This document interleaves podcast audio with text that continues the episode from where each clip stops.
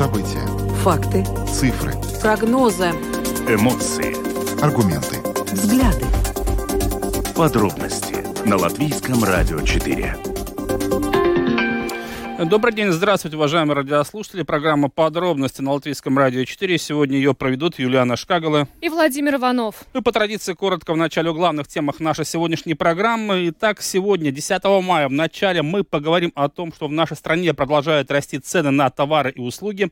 Годовая инфляция в апреле достигла 13%. По данным Центрального статистического управления, растут и потребительские цены. В апреле они выросли более чем на 6,5%.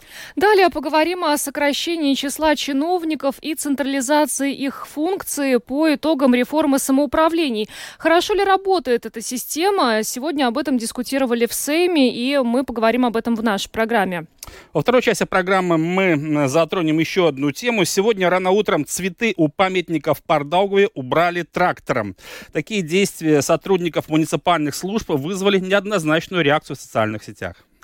Э, вечером 9 мая, когда в Москве и других российских городах э, гремели праздничные салюты, российская армия нанесла по Одессе ракетные удары. Тем временем президент э, США Джо Байден подписал закон о ленд-лизе, призванный упростить процедуру поставок вооружений в Украину. сегодня мы обсудим это с экспертом. Добавлю, что видеотрансляция программы подробности доступна на домашней странице Латвийского радио 4, lr4.lv, на платформе RusLSM.lv, а также в социальной сети Facebook, на странице Латвийского радио 4 и на странице платформы РусЛСМ. Слушайте записи выпусков программы «Подробности» на крупнейших подкаст-платформах. Также мы напоминаем, что все программы Латвийского радио теперь можно слушать в новом мобильном приложении «Латвия с радио» в нашем и вашем смартфонах в любое время. Мобильное приложение доступно как на русском, так и на латышском языках. Скачать его можно совершенно бесплатно и в Google Play, и в App Store. Ну а далее обо всем по порядку. Самые актуальные темы дня. Подробности Итак, программа «Подробности» на Латвийском радио 4. Мы начинаем и будем говорить о новых данных Центрального статистического управления. Они касаются и годовой инфляции, а также роста потребительских цен. Если мы посмотрим и сравним с аналогичным периодом прошлого года, то мы видим, что годовая инфляция в апреле того года достигла уже 13%. При этом средний уровень потребительских цен в нашей стране за год по сравнению с предыдущим периодом, это 12 месяцев, тоже вырос в этом месяце более более чем на 6,5%. Но сейчас более подробно об этом мы поговорим с деканом факультета бизнеса, управления экономики Латвийского университета Гундерсом Берзиншем, который с нами сейчас на видеосвязи. Господин Берзинш, добрый вечер. Добрый вечер. Господин Берзинч, ну, мы уже привыкли к тому, что, к сожалению, привыкли к тому, что цены в нашей стране и на товары, и на услуги продолжают расти.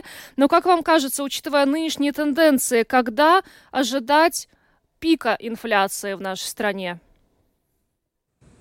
В, этой в этой ситуации это очень сложный момент. У нас очень много а, неизвестных, а, неизвестных а, как бы а, условий. Мы не знаем насчет, когда закончится война. Мы не, непонятно, что будет с ну, более-менее понятно с энергоресурсами. Это означает, что я сейчас не берусь где даже делать прогноз, когда это а, может остановиться. А, это все зависит от а, реакции центральных банков и центральных банков, Центрального банка Европы и, а, скажем, бюджетной политики, которая будет принята в Евросоюзе.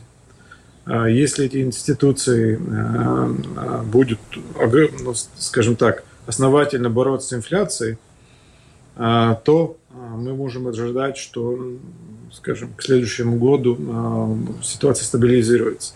Если, скажем, будет такой очень осторожный подход к, к скажем, борьбе с инфляцией, то наверняка инфляция будет еще тоже в следующем году продолжаться. Но пока, например, мы привыкли к 2% инфляции в год – а сейчас у нас за месяц 2,2% инфляции. Это очень большой прирост. Фактически это можно сказать, что очень серьезная, серьезная ситуация в экономике в данный момент. Э, господин Берзнич, но мы говорим сейчас о внешних факторах. Вы уже упомянули ситуацию на мировом рынке, в частности, э, ситуация, связанная с энергоресурсами. И второй очень важный момент – это война в Украине. Но мы помним, что ненормальная ситуация, скажем так, с энергоресурсами, она началась еще до начала войны в Украине. И вот эти события э, в Украине только подстегнули весь этот процесс. Можно ли говорить о том, что из-за этого, из-за того, что, например, Европа все-таки собирается отказываться от российской нефти и газа, и процесс этот будет очень долгим, скорее всего, не таким быстрым, э, можно ли говорить о том, что на самом деле мы сейчас э, переживаем еще не самые сложные времена, вот мы говорим о том, что пик еще не достигнут, но речь идет о том, что в 2023 году ничего хорошего нас не ждет. И главным образом из-за того, что вот в Европе у нас такая вот международная ситуация, которая прямым образом влияет на экономику всех стран Евросоюза, в частности Латвии в том числе.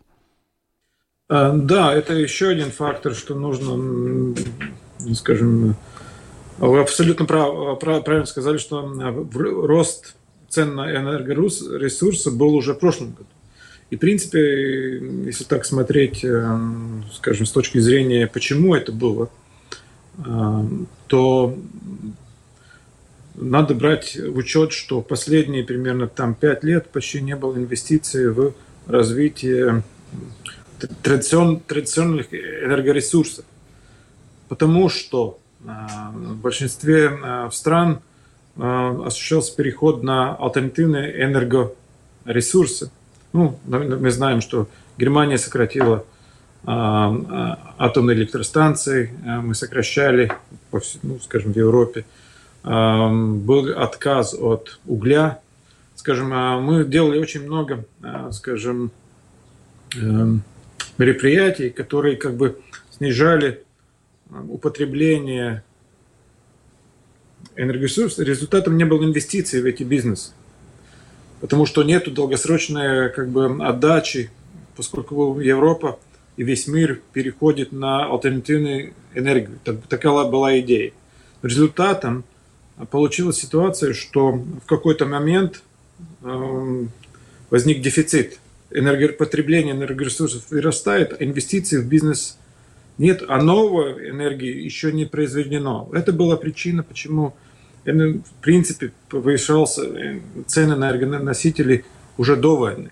И мы можем очень четко посмотреть, что случилось в Америке, где нету фактически, все равно они не используют российскую, у нас, например, газ и нефть, очень мало все равно используют, то там прирост действительно был уже до войны и серьезный, и сейчас цены все равно высокие. Э, так что ну, это, это не только а, с войной связано, это связано с вообще скажем, не с балансированием потребления и, и предложения энергоресурсами. Так что в следующем году, а, в принципе, я, я бы сказал так, что нашим жителям действительно Латвии особенно надо готовиться к серьезно подумать насчет э, энергоцен цен и расходов, которые могут быть на, на следующем году, особенно если, а, а, скажем, отопление в их домах зависит от газа. Вот э, тем, тем очень, очень серьезный вопрос. На самом деле не очень понятно, как готовиться, учитывая, что э, ну, достаточно часто и представители э, коммерческих банков говорят о том, что жители нашей страны ну, не особо заботятся о своей подушке безопасности, то есть не делают каких-то накоплений. А вы уже сказали, что мы привыкли к инфляции в размере там, примерно 2% в год, тогда как сейчас она составляет э, в районе 2% в месяц, и при этих обстоятельствах вообще непонятно, как людям с зарплатой ниже средней, скажем, э, какие-то накопления делать для того, чтобы готовиться к этому худшему периоду. И здесь тоже, ну, такой как будто бы замкнутый круг, да? Да, э, ну, ну, например, в прошлом году, э, есть хорошая вещь, в прошлом году средняя зарплата выросла, например, на 12% в Латвии. Так что прирост зарплат средних тоже происходит. А, но а, есть, есть еще ситуация, о которой мы действительно должны подумать это а, то, что насчет энергии. Э, в Латвии существует регулировка в случае энергетического кризиса, а, какие предприятия могут быть приняты И я бы сказал, что государство должно информировать своих жителей насчет эм, этих мероприятий, которые уже планируются и должны планироваться, и в соответствии с законом будут приняты. Например, если у нас газа не будет хватать, будет холодная зима и газа не хватает. Например, я говорю, не знаю, будет так или не будет, но если так будет, ну, например, тогда а, для жителей ну, будет снижаться, например, средняя температура в квартире. А, или там горячая вода у нас не будет там 55 градусов, которая сейчас в системе, будет там 50 или 45 а отопление могут подключиться позже. Вот такие вещи, в принципе, должны быть, ну, я бы сказал, что жители должны быть информированы на, на планах, которые есть в случае энергетического кризиса. Ну, например, мы знаем, что у нас ну, в сентябре, например, мы узнаем, что э, газа не хватает до конца зимы, например. И значит, э, э, будет какое-то экстренное, экстренное решение принято. Следующее, что должно быть сделано – я бы сказал, что обязательно надо информировать, э, ну, скажем, а, насчет некоторых систем помощи тем, кто не смогут заплатить. Ну, например, пенсионеров. А, ну, ну, как если сейчас, в принципе, за, за топливо, э, э, отопление мы платим, ну, скажем так, 50 евро в месяц, а вдруг будет 250 евро в месяц. Вот как пенсионеры могут заплатить, индексация пенсии там не поможет. Там а, насчет, э, насчет э, отопления. Вот такие виды специальной помощи для а, части населения, а, я бы сказал, должны уже начинать обсуждаться сейчас. А, и людям это, ну, эта помощь должна быть как-то организована. Так что а, готовиться нужно, я бы сказал, тем, у которых сейчас, ну, есть частные дома, например, и у них газовое отопление. Довольно многих таких. Есть и, в, и в квартирах, в Риге тоже есть люди, у которых газовое отопление. Вот этим, тем жителям действительно надо бы готовиться, потому что там тогда очень сильно могут вырасти расходы э, насчет альтернативных средств отопления. Я, ну, это, это имел в виду, что означает готовиться. Господин Бернич, ну вот если мы исходим из того, что нас ждет в ближайшее время, понятно, что инфляция продолжит расти. Э, с этой точки зрения существуют ли какие-то риски для латвийского бюджета? Все мы прекрасно понимаем, что существуют определенные условия со стороны Евросоюза по формированию этого бюджета. Но, как вы сказали, из-за того, что инфляция растет, потребительские цены растут, у нас все больше и больше людей. Для них э, вот эта черта бедности будет становиться все реальнее, а значит, будет увеличиваться и социальная помощь помощь со стороны государства. Опять-таки, мы возвращаемся к бюджету. Какие здесь вы видите риски? Понятное дело, что уже принятие бюджета следующего года, уже можно сейчас предположить, будет очень сложным и трудоемким процессом. Ну, это то, что с, чем я начал вот наш разговор, потому что традиционно, традиционально а, с инфляцией борются двумя способами. А, поднятие а, ставок процентов по кредитам, ну, Центрального банка. И второе, э, второе, эм, второе – это снижение бюджетных расходов. Скажем, а если сейчас у нас был примерно 7,8% бюджетный дефицит, то может э, ну, сказать, что чтобы не было, ну, например, 3%, не больше 3%. Бюджетный дефицит разрешен в Евросоюзе. Ну, например. Так что мы имеем еще один фактор риска по бюджету. Но хорошая, опять хорошая часть из этого в том, что а, в ситуации инфляции э, бюджет, э, бюджетные доходы тоже довольно быстро растут, поскольку он, а, скажем, подоходный налог, например, а, налог на, добоста, добоста, на добавленную стоимость. Добавленная стоимость тоже растет автоматически, доходы в бюджет тоже на счет этого растут. Так что какая ситуация будет, мы сейчас не можем сказать. Но то, что будет проблемы с дефицитом бюджета, а, особенно если Евросоюз, Союз а, и Центральный банк Европы решит действительно что-то делать с инфляцией, то мы можем ожидать вот два этих, два этих ну, скажем, события довольно быстро. Это означает, что у тех, у которых есть кредиты в банке, у них может повыситься, тоже расходы по кредитам, потому что ставка будет расти. Эробор. Эробор может расти, и если это будет, то и повысятся расходы по кредитам, по оплате кредитов для населения. Так что это тоже может быть. А в Латвии никогда прежде инфляция годовая не достигала 13%? 13% а, довольно много, это было очень давно. Я не, не помню в каком году, но это было, а, по-моему, в 90-х только, ну, в те, те годы. Mm-hmm. Это, так, так, такой инфляции очень-очень давно не было. А вообще вот а... в, в экономике, э, ну, какой показатель инфляции считается, ну, уже очень плохим, тревожным? Не, ну, в принципе, э, нормально считать, что нормальная инфляция это 2% в год. Это как бы считается хорошая инфляция, потому что если совсем инфляции нет, это тоже плохо. Но 2% считается такая норма, стандарт. При 5-6% все волнуются. Все волнуются и начинают что-то делать. 5-6% эм, считается, что все так, это уже слишком много. А, но в истории были случаи, что даже в Америке были годы, когда инфляция была, по-моему, 15-18%. Но... Так что, э, да. Мы же до этого не дойдем, как вам кажется? Э, э, мы можем в этом году дойти э, ну, до 14-15%. Это может быть, и в принципе это очень много. Господин это будет очень да, большой нажим на зарплаты тоже. Это означает, что, скажем так, действительно будет очень большой спрос платить больше у компаний. В компаниях, да.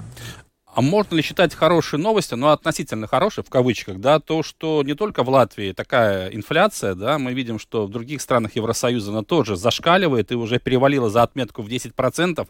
То есть мы не одни в этой лодке. Значит ли это, что большие экономики все-таки в конце концов смогут нам помочь, и вообще Европа сможет помочь? Вы уже говорили там э, о некоторых инструментах, и что все равно Европа, большая Европа что-то придумает, чтобы у таких стран, как Латвия, все-таки таких рисков рисков э, при огромной инфляции стало меньше. И и вдобавок еще вот вопрос, который касается потребительских цен, если можно тоже прокомментировать, исходя из того, насколько цены выросли за последний месяц, все-таки вы считаете, что э, снижение НДС на многие группы продуктов питания это неизбежность э, в этой ситуации, другого выхода просто нет у нас?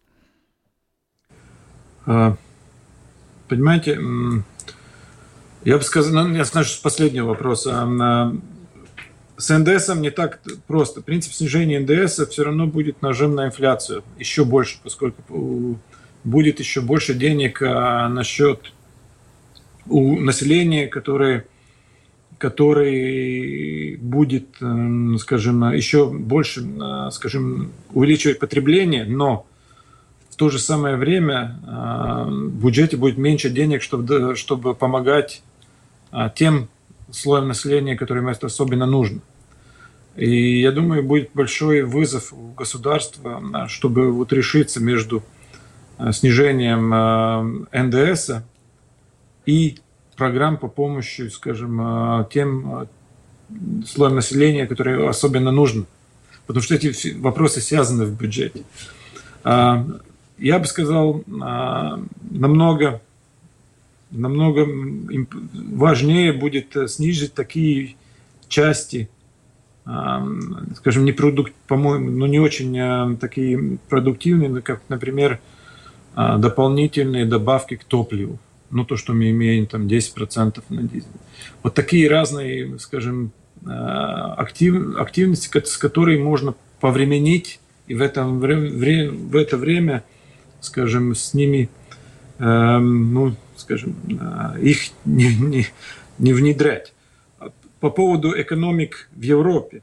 Я бы сказал, самое главное, что сейчас для, для Латвии в том, чтобы в Европе и во всем мире не началось бы экономическое как бы, снижение и, или тормож, большое торможение. Потому что в том случае обычно с, ну, скажем, во всем мире с инфляцией борется как раз с торможением экономики. Таким образом, ее как бы выравнивая, и тогда мы эффективные компании опять эту экономику поднимают. Вот этот очень важный вопрос, эм, чтобы э, из-за инфляции, из-за, э, скажем, прерывания цепочек поставок во всем мире не начался бы большой, э, скажем, снижение ростов экономики. Ну, например, глобальная экономика в этом году планируется, что из-за войны снизится примерно на 1%.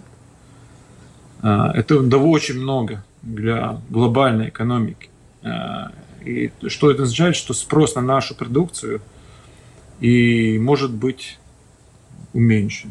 С другой стороны, для латвийских компаний, которые хорошо работают во всем мире, которые конкурентоспособны, а, это, это может дать возможность быть более конкурентоспособными и продавать продукцию во всем мире. Так что есть, есть и плюсы, и минусы. Что ж, большое вам спасибо, господин Берзнич, за то, что помогли нам проанализировать эту ситуацию с инфляцией. Большое спасибо за интервью. Э, Гундерс Берзнич, спасибо. декан факультета бизнеса управления экономики Латвийского университета, был с нами на видеосвязи. Еще раз благодарим вас и желаем хорошего вечера. Вам также. Спасибо. Ну, а мы двигаемся дальше и поговорим о том, как э, хорошо ли работает система по итогам э, административно-территориальной реформы, которая привела к сокращению числа чиновников и должна была привести к централизации их функций. Сегодня об этом как раз дискутировали на заседании комиссии Сейма по публичным расходам и ревизиям. И сейчас с нами на прямой телефонной связи советник по юридическим вопросам Латвийского союза самоуправления Кристина Кинча. Э, добрый вечер, госпожа Кинча. А, здравствуйте.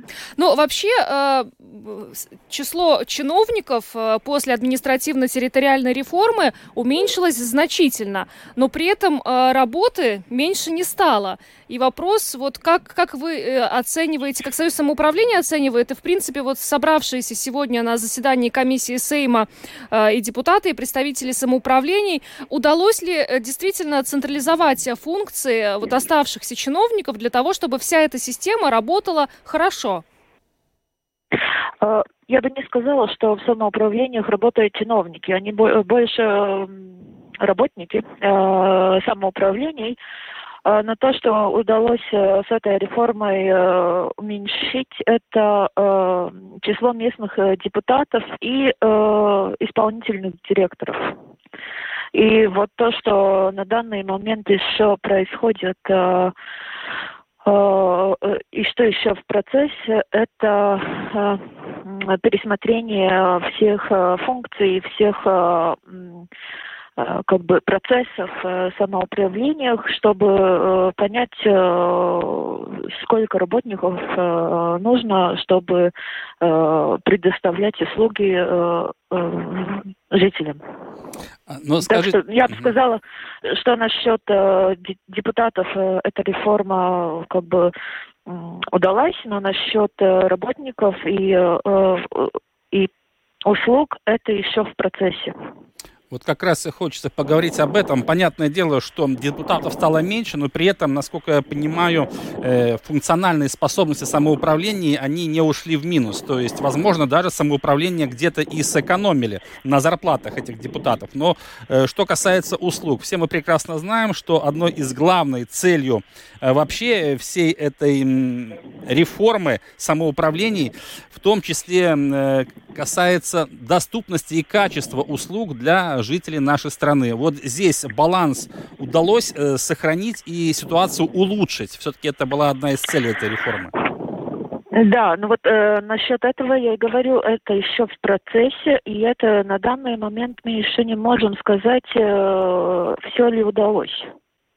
Потому что как бы э, перед реформой э, не был сделан такой э, как бы учет или проверка, как услуги предоставляли до реформы.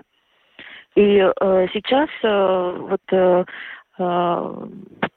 самоуправления было, были объединены, И то, что можно увидеть, то, что в самоуправлениях это было, ну, как бы сказать, э, даже да, līmenī. Ну, на разном уровне. Да, на разном уровне, да. Угу. И, Но... и сейчас как бы самоуправление работает над тем, чтобы это все э, распределить, чтобы у всех э, было Э, были одинаковые вот эти услуги. Но э, союзы самоуправлений не поступают жалобы от жителей о том, что ну, недоступны те или иные услуги? Есть ли такие сигналы сейчас о том, что что-то стало работать хуже, возможно? Ну, на данный момент такого нету. Э, э, есть одна жалоба насчет этого, насчет как на латышском? Э, насчет школ, угу. наш, насчет школ э, и вот э, реформы школ э, в одной из э, самоуправлений.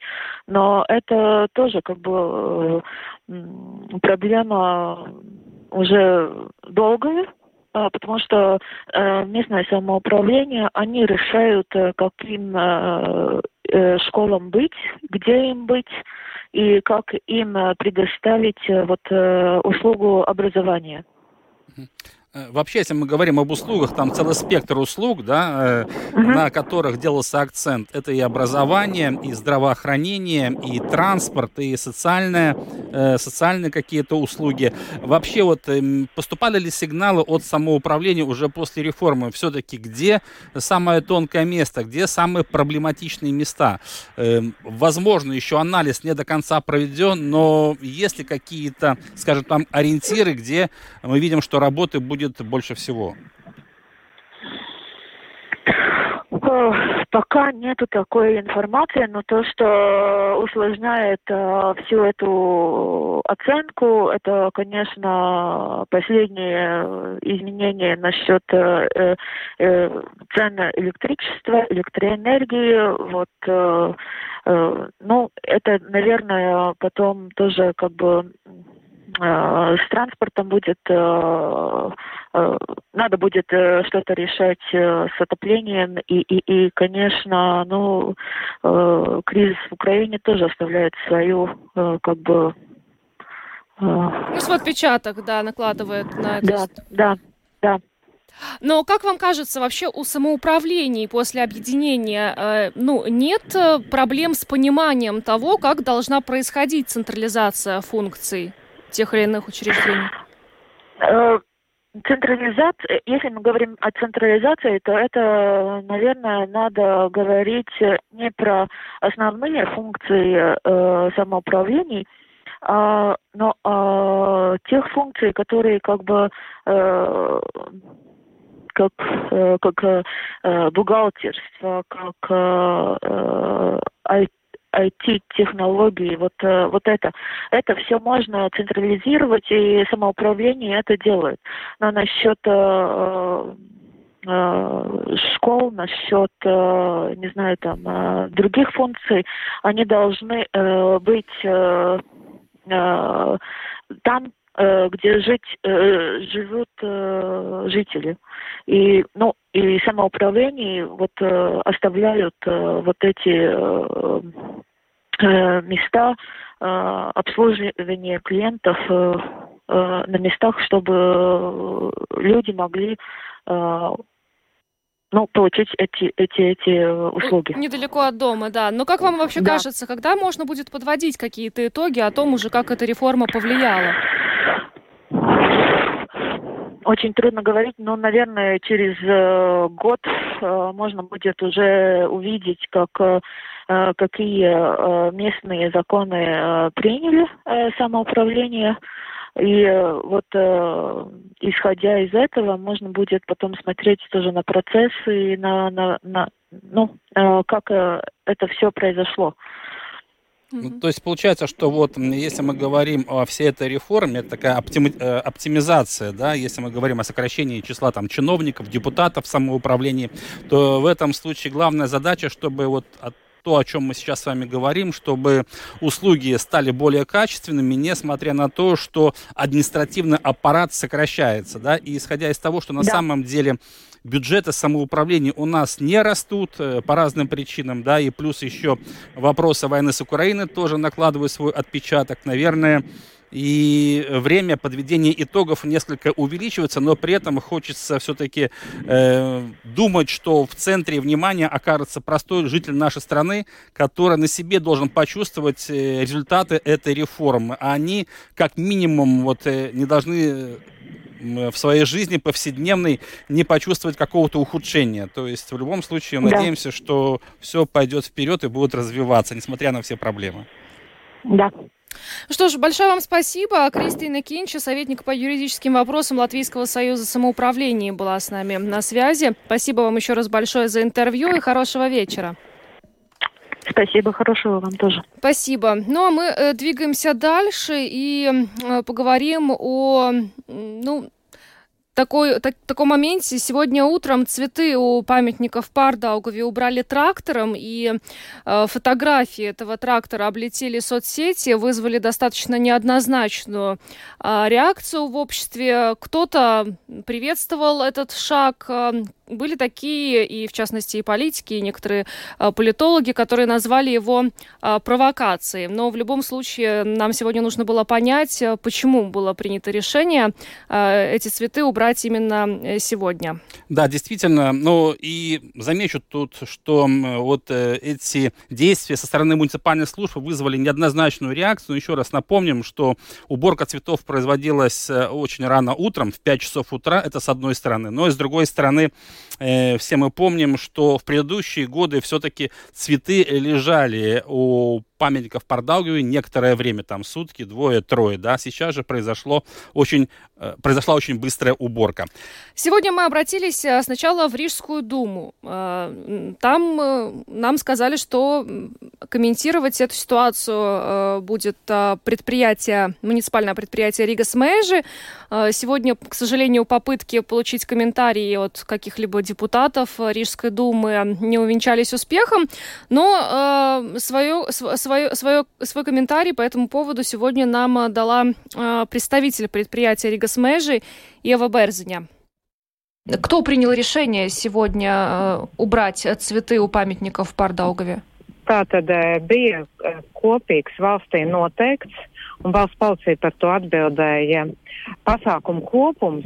Государством в целом был определен перечень мероприятий, за которые под контролем государственной полиции отвечали несколько вовлеченных институций, в том числе это было и наше предприятие, так как именно Рига Смежи занимается обслуживанием Парка Победы. А это означает и обслуживание территории возле памятника.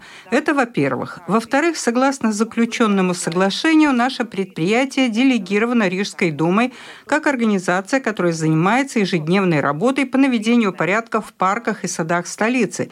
И, конечно, одной из наших задач является уборка территорий, чтобы она была проведена в порядок уже с раннего утра. Поэтому сегодня рано утром была проведена уборка постамента этого памятника, в рамках которой мы провели соответствующую работу по сбору цветов, по вывозу мусора, которого сегодня утром было гораздо больше, нежели обычно. И в целом убрали всю территорию, чтобы она выглядела эстетически привлекательной для рижан и посетителей парка. tātad sakopām visu teritoriju, lai tā izskatītos gan estētiski e, baudāma visiem e, rīzniekiem un parku apmeklētājiem. Ну, то есть предприятие Ригас Мэжи приняло? Jā, Ригас Мэжи Да, Рига Смежи работает вместе с другими вовлеченными в это мероприятие структурами. Мы не являемся одной вырванной институцией. Вот почему мы в сотрудничестве с другими институциями были теми, кто, если так можно сказать, обслуживает это мероприятие. Наша задача, чтобы сады и парки каждый день были убраны и выглядели соответствующим образом, то есть красиво. Я не знаю, видели ли вы или нет, ну, что об этом пишут сегодня в социальных сетях, и э, люди задаются вопросом, почему сегодня, тогда как в предыдущие годы, не принималось решение убирать эти цветы вот сразу на следующий день, 10 мая. Droši vien, kad atkārtošos vēl vienreiz saskaņā Наверное, я повторюсь еще раз. Согласно плану, установленному государственной полицией, согласно плану наших ежедневных работ, сегодня утром мы провели уборку парка. Одно дело это мусор, но э, цветы, они могли бы там еще пролежать, э, не знаю, несколько дней? Цветы были самые разные. Некоторые были принесены ранним утром, другие вечером. Ночь была морозной. Так что цветы были испорчены. И, конечно, вся эта территория требовала уборки. Но сегодня, насколько я понимаю, люди продолжают нести туда цветы. В таком случае, что будет с ними? Но мы завтра утром снова будем убирать парк согласно нашему установленному графику. Это будет ежедневная уборка, и цветов не будет уже так много, как было сегодня утром. Ну, а как бы вы прокомментировали то, о чем сегодня пишут в социальных сетях, что это просто, ну, такой жест неуважения? Nē, nu mēs šo komentēt nevaram nekādi. Это мы никак не можем комментировать. Мы работаем согласно установленным планам, которые утверждены государством, и являемся только одним звеном цепи, то есть исполнителем, который убирает территорию. Это был комментарий э, представителя предприятия Ригас Мэжи Евы Берзани. Ну и стоит отметить, что сегодня советник э, мэра Риги Мартин Шастатиса заявил РусЛСМ, что э, градоначальник оценивает действия предприятия как э, профессиональные и соответствующие обстоятельствам. Да, еще раз отметим, что сегодня мы пытались неоднократно связаться с одним каким-либо депутатом Рижской думы, чтобы прояснить ситуацию, получить комментарий, но, к сожалению, все эти попытки успехами не увенчались. Но мы двигаемся дальше и поговорим о том, что вчера вечером, когда в Москве и других российских городах а, гремели праздничные салюты, российская армия нанесла по Одессе ракетные удары. Есть погибшие. И э, утром сегодня Государственная служба Украины по чрезвычайным ситуациям и городской совет Одессы опубликовали фотографии, на которых видны последствия последнего удара, который как раз и э, был нанесен во время этих э, салютов в России. И сейчас с нами на связи Артур Быков, ассоциированный исследователь Института внешней политики Латвии. Добрый вечер. Добрый вечер. А, ну, вообще, вот эта ситуация, когда, с одной стороны, э, в Москве проходят мероприятия, посвященные 9 мая, когда вспоминают э, жертв войны, а потом праздничный салют, и вот во время этого праздничного салюта эта же страна наносит ракетные удары по другой стране. Вот как, как бы вы это прокомментировали? Честно говоря, мне кажется, что это ничем другим, как э, жестокой иронией, э, в самом ее плохом смысле назвать нельзя. То есть э, действительно в Москве с трибун говорится о борьбе с э, самыми ужасными проявлениями э, человечества, нацизмом и фашизмом, да, и с другой стороны, по большому счету, да, такое же проявление мы наблюдаем со стороны тех, кто об этом заявляет с трибун в Москве. Ничем другим, кроме как жестокой иронии, я, к сожалению, назвать это не могу. И это абсолютно ужасно и неприемлемо. Э, господин Быков, но вы не улавливаете во всей этой ситуации такой страшный символизм. Мне кажется, что в Кремле как раз очень часто нам дают повод об этом говорить, потому что, например, э, вот 9 мая мы бомбим Одессу, да, вот решение Кремля. Мы помним, что как только какой-то высокопоставленный чиновник э, приезжает в какой-то украинский город, да, там из Европейского Союза, Европейского Совета, мы видели это на примерах Киева и той же Одессы, и снова мы видим, что эти города обстреливаются неужели, э, в принципе, в Кремле думают, что таким образом они могут э, выбить из колеи правительство Украины и вот такими э, обстрелами действительно повернуть э, историю вспять и напугать кого-то? Я боюсь вот чего. Мне кажется, что в Кремле по большому счету абсолютно все равно, мягко говоря, э, на то, что и как э, видят в украинском правительстве, уж тем более им все равно, что и как видят э, европейские чиновники. Но вот э, как раз-таки условная бомбардировка Одессы, не только, да, других вообще крупных э, украинских городов, она ведь что из себя по большому счету может представлять? Она может из себя представлять попытку запугать жителей этих городов. То есть здесь логика, э, как ни странно, да, как у террористического государства, как у террористов в принципе. То есть принципиальная задача запугать жителей, да, которые просто-напросто не знают, откуда в следующий раз прилетит ракета, они не смогут чувствовать себя в безопасности, а коль скоро они в безопасности себя чувствовать не смогут, рано или поздно они должны начать предъявлять определенные претензии руководству своей страны. Ну, то бишь, э, война уж длится месяц второй, третий, пятый, десятый, а уровень безопасности в стране никак не повышается. С этим требуется что-то делать. И, в принципе, в каком-то плане эти, справед... эти претензии могут казаться справедливыми и понятными. Я полагаю, что именно э, такого эффекта, среди прочего, разумеется, добивается российское руководство. А вчера Владимир Путин выступал с речью э, на Красной площади, и э, многие за ней следили, потому что очень разные были предположения относительно того, что, что, о чем бы он там мог заявить, и э, по поводу... Были предположения, что он объявит официально войну Украине. Ничего такого не прозвучало. А как вам кажется, ну, почему не прозвучало, и может ли что-то последовать далее со стороны Путина? Э, я полагаю, что не прозвучало по нескольким причинам. Причина номер раз. Путин практически никогда в такие вот важные знаменательные даты ни о чем важном не сообщает. Напомню, о спецоперации он объявил 24 февраля, по большому счету абсолютно непримечательная ничем дата.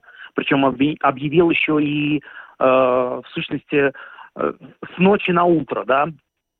И, соответственно, в этот же момент началась эта операция. Это раз.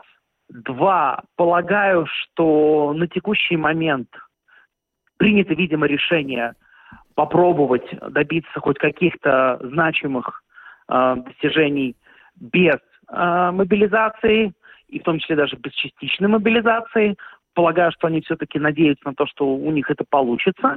Ну вот как, взять контроль полностью над э, Донецкой и Луганской областями, в том числе над теми частями территории, которые пока еще контролируют, э, и надеюсь, что еще долго будет контролировать э, украинское э, руководство, украинские власти и украинские вооруженные силы. Полагаю, что вот эти две причины, они, по сути, являются главными. Остальное мне видится уже не столь значимым, а вот эти две причины, пожалуй, что самые главные. Э, вы уже говорили, сказали о том, что Россия действует как террористическое государство. Вот э, сегодня тоже пришло сообщение о том, что Литва признала Россию как раз террористическим государством. Э, значит ли это, возможно ли это, что за Литвой последуют и другие страны, которые признают и придадут такой же статус России? И означает ли это, что Россия в этой ситуации все больше и больше становится страной-изгоем? Она будет находиться в изоляции и очень долго. Она и без того находится уже в изоляции. Разумеется, никаких подвижек э, я не вижу в сторону того, чтобы она перестала находиться в изоляции. Вероятнее всего, этот процесс лишь только э, укоренится, углубится, продолжится. Можете выбрать любой подходящий синоним. Что касается того, последуют другие страны, например, у Литвы, я совсем не исключаю, что страны Балтии, например, могут последовать этому примеру. Этому примеру могут, например, последовать Польша. Но я сильно сомневаюсь, что этому примеру, например, последуют э, условно Германия или Франция. Да? То есть надо, надо понимать, что большим странам принимать подобные решения всегда намного тяжелее просто в силу того, эм, каким образом устроена демократия в этих странах, э, просто в силу того, какое общественное мнение по тому или иному вопросу, в том числе и по тому, как ведет себя Россия на территории Украины, надо понимать, что все-таки здесь э, процессы всяко-всяко тяжелее, я имею в виду в этих больших странах. В свою очередь, э, в странах Балтии существует более или менее консенсус по поводу того, как и что делает Россия в Украине, посему подобные решения принимать значительно проще и быстрее.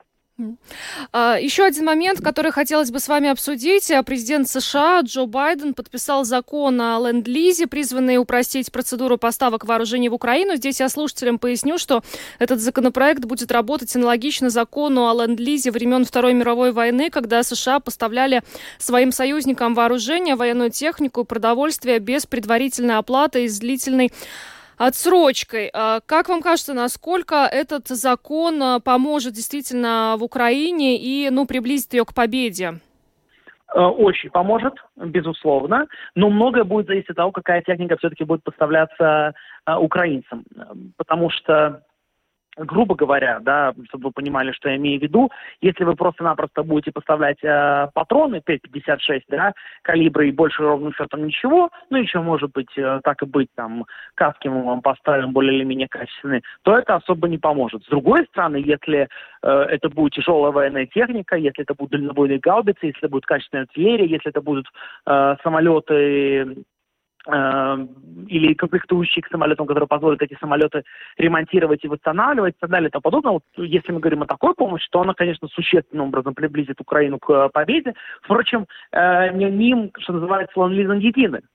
Потому как надо понимать, что и э, страны Европейского Союза, и вообще страны Европы активно помогают Украине. И в этом смысле от них тоже очень многое зависит, да, как много они смогут, какую помощь они смогут предоставить Украине. Ну да, безусловно, конечно, ленд это серьезное подспорье в плане того, насколько э, Украины повышаются шансы, как минимум успешно продолжать отстаивать свои территории, защищать, не позволять э, России вот в ходе этой второй фазы спецоперации далеко продвинуться, но в то же самое время эм, я бы не рискнул говорить о том, что сейчас у Украины возникают все условия для столь же успешного контрнаступления. Почему? Потому что для того, чтобы успешно контрнаступать, э, необходимо не только тяжелое вооружение разным формы э, и разного формата, которое пока еще у Украины нету, и которую, которая, к слову, им же еще нужно учиться пользоваться, тоже очень важный аспект. Но мы знаем, что сейчас э, над этим активно ведется работа, в том, что украинских военнослужащих обучают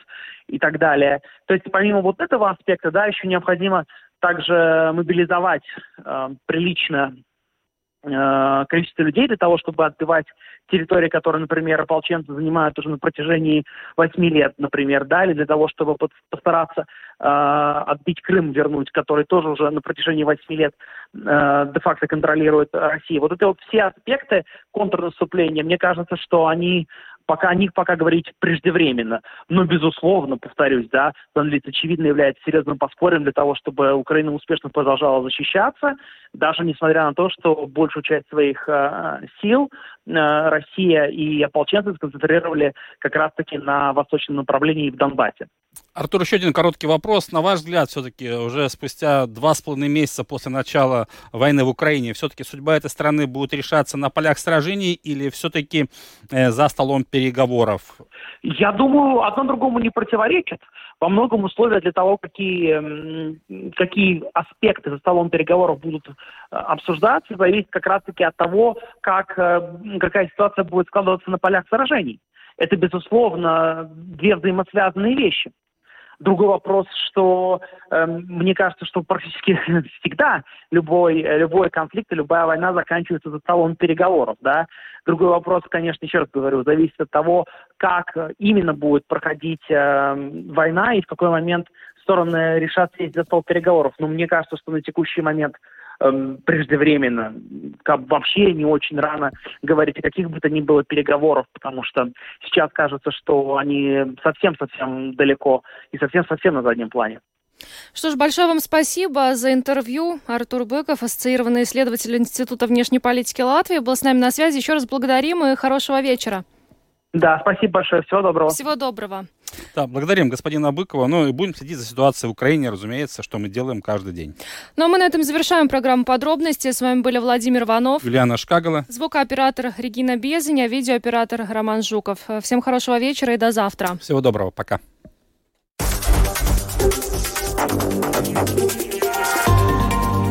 Латвийское радио 4. Подробности по будням.